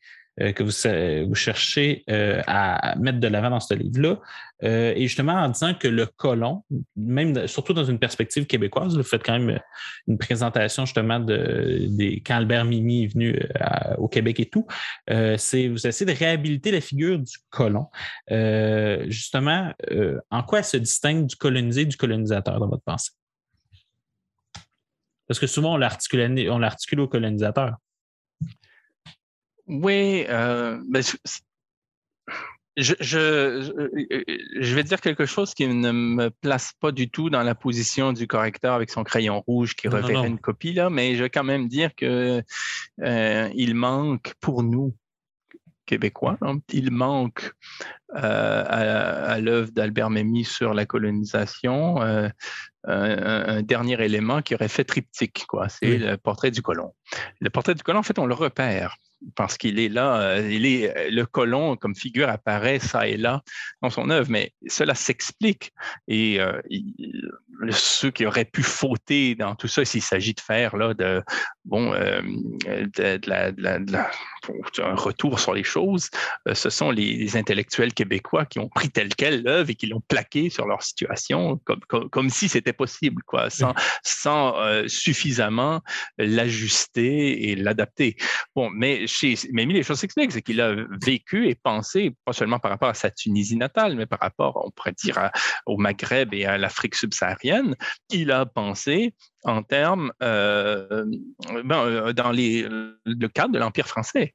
Et dans l'Empire français, le colon, il tenait à peu de choses parce qu'il s'identifiait tellement au colonisateur d'un point de vue psychologique, c'est ce qui l'intéresse légitimement, c'est ça son approche, son, cadre, euh, qu'on euh, pouvait assez vite l'y assimiler. Enfin, le, le, colon qui était bon, le, petit exécutant, le petit employé qu'il présente nommément comme étant médiocre. Oui. Hein, et comme étant celui qui retourne en France l'été, passer deux, trois semaines de vacances et qui euh, réapprend à faire la queue devant la boulangerie et à se faire à manger lui-même et à laver la vaisselle, là, bon, il, est, trop content de, euh, de, une fois de retour dans euh, bon, sa position de, colon, d'avoir de, ses, euh, ses, gouvernantes, puis d'avoir bon, d'avoir une sorte de, droit au mépris, comme par le racisme, quoi. Bon, d'avoir un droit au mépris, puis au fond de manifester ces, pulsions haineuses auxquelles il cède. Bon, et, et, donc Mémie les, les, assimile, le colonisateur et le colon, d'une part, dans une dialectique avec le colonisé. Mais si on reprend cette dialectique-là, ici, euh,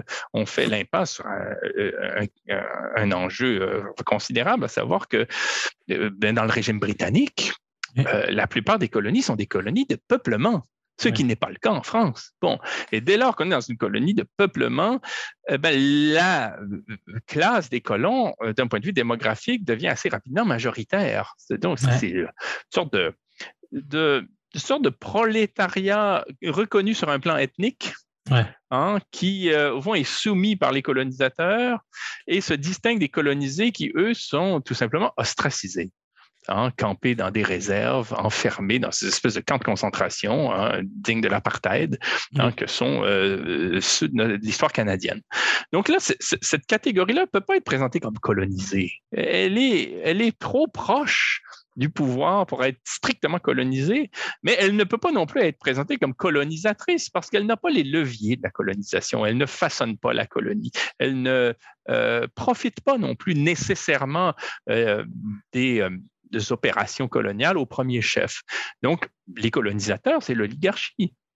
C'est Van Horn, c'est Brian Mulroney, c'est les Desmarais, c'est... Euh, bon, puis euh, à l'origine, c'était des entreprises à charte.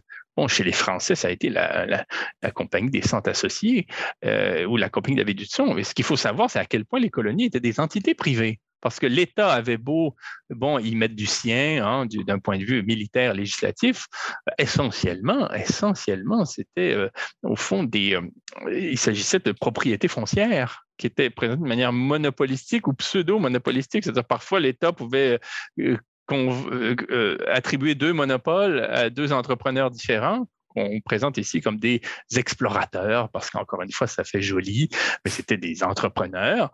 Bon, et ils livraient une guerre civile sur le terrain parce que tous les deux avaient un titre de propriété exclusif. Quoi. Bon, il y avait comme une surenchère et une inflation de ces titres, ce qui a été terrible en, passant dans l'histoire acadienne. Hein. Mmh. Euh, bon. Euh, donc, euh, et donc le colon, bon, il m'a semblé qu'il était pertinent de se reconnaître comme colon euh, au titre d'une conscience de classe, comme en parle Lukács, mais sans devenir Lukácsien et puis, bon, euh, léniniste, quoi. Mais, euh, mais pertinent dans le sens où c'est en étant capable de se concevoir quant à son, euh, sa trajectoire historique comme classe, hmm. qu'on arrive aussi à s'affranchir. Si on n'est pas capable de se regarder tel que bon, l'histoire nous a façonné, euh, bon, il est très difficile comme collectivité de travailler sur cette histoire-là et sur la trajectoire qu'induit, hein, qu'elle induit.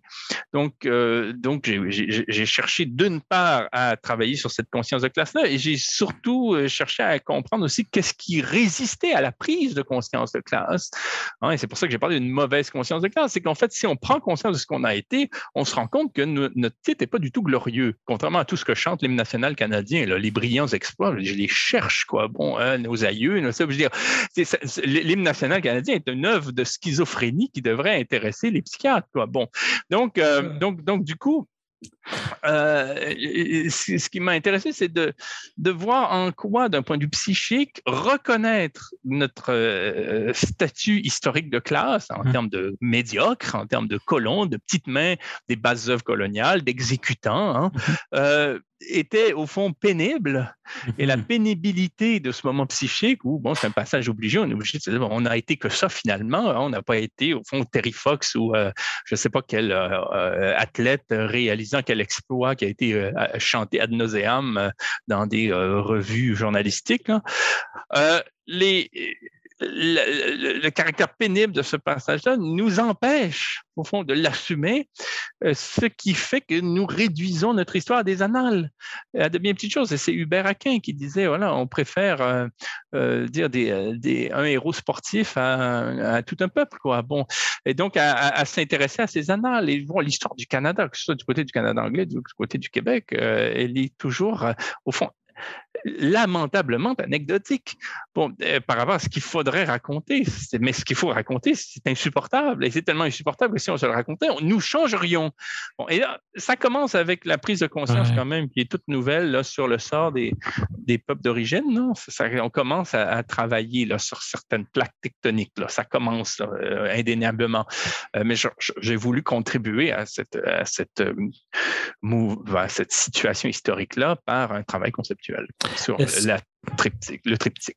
Est-ce qu'on pourrait vous, vous répondre, mais du moins assez de vous contredire en disant justement que depuis que le Canada est, considéré comme un pays, dans le sens qu'il a, acquis son indépendance théoriquement politique, même si on est dans une monarchie constitutionnelle, euh, que d'une certaine manière, en ayant accepté ça sans jamais y penser, ça fait de nous par défaut des colons. Dans le sens qu'on a quand même accepté quelque chose là-dedans. C'est est-ce que le, colon, euh, en fait, des colonisateurs, est-ce que dans le fond, la figure du colon, c'est c'est le changement de paradigme que vous voudriez qu'on fasse ou c'est vraiment pour vous une réalité historique? Parce que moi. C'est une prise de conscience psychologique. Ouais. C'est-à-dire qu'on peut, on peut être euh, colon euh, d'une manière, bon, c'est un oxymore, là, mais passivement volontaire. C'est-à-dire on peut, on peut comme accepter son sort euh, mais euh, l'acceptation ne se fait pas sur un mode conscient parce que c'est assez difficile à admettre. Je suis, je suis moyen.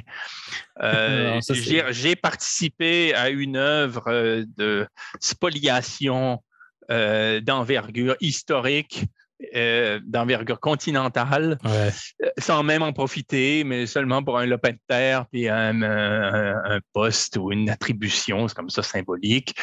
Euh, c'est ça que je suis. je suis le légataire de cette bon, cette entreprise historique euh, euh, impérialiste, colonialiste, violente euh, et polluante, hein, soit dit en passant. et c'est ça, ça c'est moi. Bon, c'est mon histoire. Je, je pense qu'on est plus près de ça aux États-Unis. Oui. Bon, bon, il y a eu l'indépendance, donc, euh, mais l'indépendance a consisté à affirmer ça, à affirmer que on, on, acceptait, puis on pérennisait le modèle. Au Canada, on le pérennise, mais sur un mode euh, bon, bon inconscient, quoi. Bon, c'est un mode inavoué. Et ce qui m'inquiète, moi, c'est le caractère très actuel euh, du Dominion parce que le Dominion canadien continue, au fond, d'évoluer sur le pilote automatique. C'est-à-dire qu'il n'a plus besoin de figure tutélaire de manière aussi marquée qu'avant, à savoir dire, un, gouvernement impérial euh, d'Europe, enfin d'Europe, si on considère le Royaume-Uni comme étant européen, là, on ne sait plus. Bon, mais euh, bon, et euh, mais euh, euh, étranger avec euh, voilà une emprise directe sur son fonctionnement, des sociétés à charte, ainsi de suite. ce qui s'est produit dans l'histoire, c'est une autonomisation de ce mode de fonctionnement. C'est pas une transformation. On n'a même plus besoin de, de, tutelle, si ce n'est que sur un mode euh, folklorique avec la reine, bon, avec, avec bon, la monarchie. Mais cela continue de fonctionner ainsi. Et par exemple, je remarque que quand on parle de ce qui est d'ordre public à l'échelle fédérale, on va nous parler, par exemple, des propriétés de la couronne. On dit les terres de la couronne. Hein. les forêts canadiennes relève hein, du, principe des terres de la couronne. Et puis on nous dit, ah, ben c'est le bien public, comment ça se fait que le gouvernement le brave? Non, c'est pas le bien public, c'est les biens de la couronne. Et la couronne ne s'est jamais souciée du bien public. Et cela joue sur la vie psychique. Hein, alors que si on avait un discours qui était plus républicain, disons, je ne pense pas que tout irait mieux dans le meilleur des mondes, mais nous serions au moins sur un plan conceptuel des leviers pour mhm. penser la chose qu'on n'arrive pas à faire dans cette espèce de bric-à-brac postmoderne canadien, on a tout mélangé et euh, où il n'y a plus du tout de cohérence. Non. Euh, par exemple, juste euh, un élément qui montre le, caractère farfelu de notre régime, c'est que c'est le premier ministre qui choisit la de fait hein, la personne qui sera gouverneur général. Mais dans la hiérarchie, cette personne est au-dessus. C'est elle qui veille au bon fonctionnement de la Constitution. Donc, vous avez le subalterne qui choisit qui va le contrôler. Euh, et, si nous avions, dans une république comme en Allemagne, par exemple, réellement une présidence, parce que contrairement à ce qu'on pense, il y a une présidence en Allemagne, même si le pouvoir politique est concentré entre les mains de la chancelière, du chancelier qui euh, est en chambre. Il y a, on élit un président, une présidente qui veille au bon fonctionnement de la Constitution. Et par exemple, cette personne-là, aujourd'hui, dans le cadre de la crise sanitaire, pourrait très bien dire à, l'autorité, si elle avait une vraie fonction constitutionnelle, euh, euh, votre réglementation sur les vaccins contredit l'esprit de la Constitution. Euh, et je m'engage à faire reconnaître, ne serait-ce que l'accès à l'information, par exemple, sur ce plan-là. Bon, donc là, il pourrait y avoir une dialectique entre la présidence et l'exécutif, et, et, la chambre basse et la chambre haute que je voudrais, moi, élue au sort. Bon, déjà, il y aurait tout un. Euh, bon, mais le Canada est tellement loin de ça qu'on est tellement juste dans, un, dans une fantasmagorie. Dans le Je pourrais en parler des heures quand même. Oui, ça, ça, j'en doute. J'aimerais beaucoup assister à, ça. C'est euh, le, dans le dernier chapitre, vous appelez dans le fond une idée qui est originale, vaste programme, dirait même l'autre, c'est démanteler le Canada, rien de plus, rien de moins. Euh, mais justement, ce qui est intéressant, c'est que vous arrivez justement à à proposer une forme de maintien d'organisation publique et politique par l'idée de terrain d'entente. Or, j'ai écouté plusieurs entrevues, c'est comme si ça, on n'en parlait pas vraiment. D'ailleurs, c'est votre main tendue au peuple des Premières Nations. Donc, euh, quelle est cette idée de terrain d'entente? Ben, il y a, il y a, j'ai rien inventé. c'est l'histoire de Richard White. Richard, euh, a, élaboré euh, tout un, toute une, a développé tout un travail historique euh, sur cette, cet espace qui s'est développé euh, à, l'aube de la modernité euh, industrielle, si on parle dans nos catégories occidentales, autour de ce qu'on appelle aujourd'hui la région des Grands Lacs, mmh bon, où là, dire, les, les, populations refoulées vers l'ouest parce qu'il y avait une guerre civile qui sévissait là, dans, ce qui est aujourd'hui bon, l'est le, de l'Ontario et le Québec. Hein. Ben, ces populations se sont retrouvées dans un, sur un territoire qui était finalement à défricher, neuf. Bon, et ont développé qu'un bon, un mode de vie commun, complexe, euh, pluriculturel, mais néanmoins euh, égalitaire. Bon, et euh, je, pense que ce qui nous attend, et bon, parfois peut-être que je donne l'impression de lancer comme ça des, des propositions à l'emporte-pièce complètement utopiques, comme bon, mais, mais, je prétends pas du tout que par un livre on va changer le monde. Là, c'est pas par un livre qu'on change le monde. C'est candide. Non, ce qui est intéressant, c'est plutôt de voir comment un livre peut anticiper une marche du monde. Hein, et j'ai l'impression que de dire, par exemple, que euh, le Canada est à démanteler, euh, ou par ailleurs que le, le terme l'économie doit être euh, profondément et radicalement redéfinie, ce sont des, engagements euh, qui euh, cessaient à annoncer une marche de l'histoire. Et je crois que l'histoire va en ce sens, notamment quand un, un enjeu absolument incontournable, qui est celui de l'effondrement des systèmes politiques de la mondialisation que promet, hélas, la crise écologique qui vient, l'Anthropocène. Il faudra revoir complètement notre rapport au monde, mais complètement. Et le Canada, à l'origine, depuis, je dirais, au moins 1867, là, mais avant, là, au, au 19e siècle. Le Canada se pense en fonction de toute cette dynamique mondialisante du point de vue de la finance et de l'industrie. Euh, et il est un rejeton euh, euh, essentiel de la révolution industrielle et de ce qui va devenir la mondialisation. Mais du moment que ce, cet épisode historique terrible du point de vue euh, écologique hein, euh, euh, va se clore. le Canada comme tel, comme une sorte de pays continental, une sorte de vaste contrée où tout est à prendre, hein, un comptoir infini, ne, ne pourra pas subsister. Et il faudra donc faire quoi? Ben, je l'espère. Je ne dis pas que c'est ce qui va arriver. Je ne suis pas Madame Soleil, mais je, je, je, l'espère. Il devra s'organiser sous la forme de république à des échelles sensées. On ne fera pas discuter longtemps des gens de l'île du Prince-Édouard et de la Saskatchewan sur des mesures publiques. Quoi. Ça n'a aucun sens. Mais sur, euh, il faudra se dire, ben voilà, nous sommes qui nous sommes sur ce terrain qui est commun, sur ce territoire qui est commun, un territoire qu'on est capable de, mesurer à une échelle sensible. Hein, et puis, ben, il faudra apprendre à s'organiser, ce qu'on a fait. Hein, dans ces années-là, 1700, euh, 1800, euh, autour des Grands Lacs africains, entre différentes communautés des peuples d'origine, euh, et, et, des Français, notamment, mais pas seulement, des Écossais. Je ne veux pas faire d'anachronisme, je n'ai pas, pas toutes les notions. Euh, je veux, ça va être ma dernière question. Vous avez en fait anticipé beaucoup ma dernière question parce que la, différence majeure entre bande de colons les trois premiers, c'est qu'entre les deux, je vais, je vais user le terme, euh, il y a eu une rupture épistémologique dans votre œuvre. C'est-à-dire que vous êtes passé d'œuvres qui servent justement à transformer une situation existante à passer à parler d'un monde qui n'est pas encore advenu en gros. Et euh, les trois premiers tomes de l'économie sont sortis avant Bande de colons. Donc, il y a eu une rupture. Et justement, pour moi, je me demandais justement quand je, vous lisais euh, dans l'ordre chronologique, c'est justement, justement cette notion-là de terrain d'entente. Ce n'était pas la politique possible euh, pour accompagner cette économie-là à venir. Dans le sens que j'ai l'impression vraiment que votre œuvre, avec ça, on ferait une erreur de lecture de vous lire comme si c'était quelque chose de purement spéculatif et sans comprendre que ça vient avec une réorganisation, avec le, fait que ce que vous appelez une érosion exponentielle du vivant? Euh, j'apprécie puis euh, j'entends votre lecture et je, ne la conteste pas. Euh, bon, du point de vue strictement d'une intimité d'écriture, hein,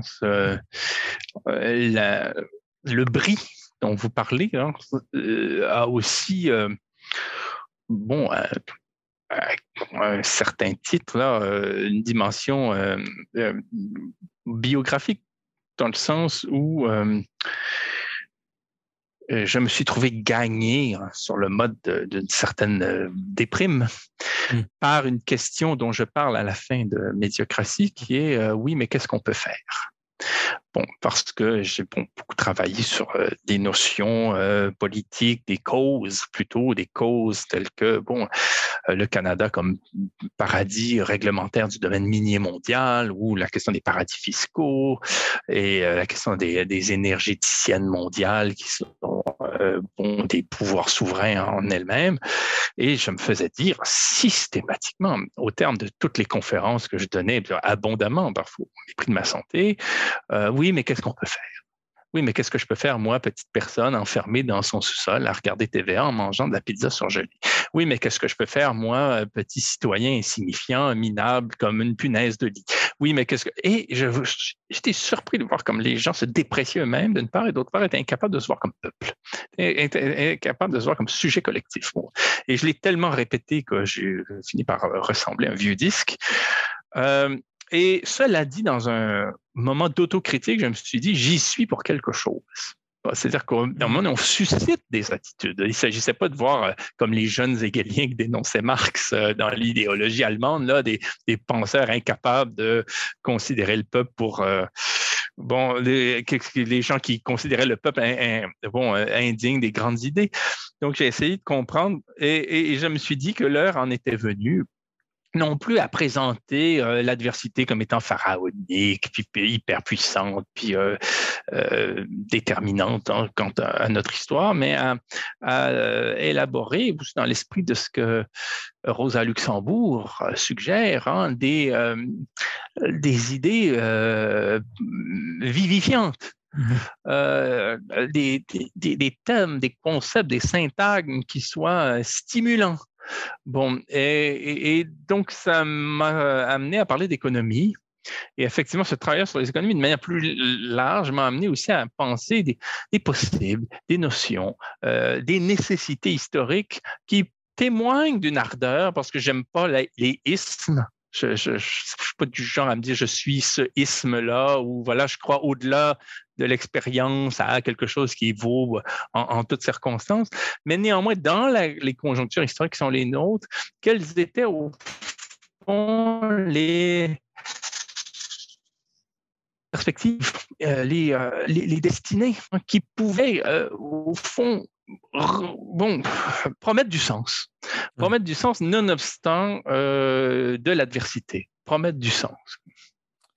Euh, en vous écoutant, j'ai, euh, vous avez parlé, pour parler de médiocratie, d'aliénés, de gouvernance, de management, d'extrême centre d'idéologie. avec le colon, vous redessinez le schéma colonial. Je me demandais si on pourrait pour terminer, juste dire dans le fond qu'une grande partie, et puis quand je dis juste, c'est déjà énorme, vous, il y a chez vous réellement une, réarticulation euh, des théories marxisme au 21e siècle. J'ai vraiment l'impression que quand on lit vos livres chez Éco-Société, qu'une grande partie de votre projet, en fait, c'est de réactualiser les thèses marxistes dans un monde qui n'est plus celui du début de la révolution industrielle, mais d'une révolution industrielle qui, qui est advenue. Je l'assume. Euh, très souvent, il m'est arrivé de me dire à moi-même, je n'ai pas envie de me présenter publiquement par rapport à toutes mes gestations, mais que bon, ce qui m'intéressait euh, davantage, c'est pas de faire de l'exégèse euh, marxiste, à savoir bon, qu'est-ce que qu'est-ce que qu'est-ce que Marx a bien pu vouloir penser en écrivant ceci ou quel élément de son œuvre est plus important que l'autre, tout ce qui se fait dans les études marxistes, plus se demander ce que Marx dirait maintenant. Bon, mais c'est pas, ce serait réducteur de considérer que c'est le seul prisme ou la seule question, mais, mais, mais, mais, tous les jours, tous les jours, je me demande euh, qu'est-ce que quelqu'un comme Marx dirait? Bon, comment on peut poursuivre euh, bon euh, l'analyse? Je pense que nous sommes quand même plusieurs euh, consciemment ou semi-consciemment à être mus par euh, cette réflexion-là. Et il ne s'agit pas néanmoins, euh, puisqu'on parle de Marx, d'agiter des spectres, mmh. dans le sens où on incarnerait tout d'un coup la pensée de Marx, ou comme certains gaullistes faisaient par analogie, se demander ce que De Gaulle ferait aujourd'hui. Là, c'est pas c'est pas de ce type d'incarnation-là qu'il s'agit, mais c'est plutôt de d'actualiser de, bon, des critères d'analyse qui sont résolument pertinent. J'aurais presque envie de dire hélas. Je vous remercie beaucoup, Alain Deneau, d'avoir pris votre temps pour me présenter. Au plaisir, euh, peut-être vous reparler pour parler des économies. Du moins, ça serait très, très, très intéressant. On a bien hâte. Je pense qu'on est plusieurs euh, à voir le, bout de cette œuvre-là. Euh, et là, vraiment, pour l'économie politique, j'ai bien hâte de lire ce dernier tome. Merci beaucoup, Alain Deneau. Merci de votre temps. Merci de votre générosité. Merci.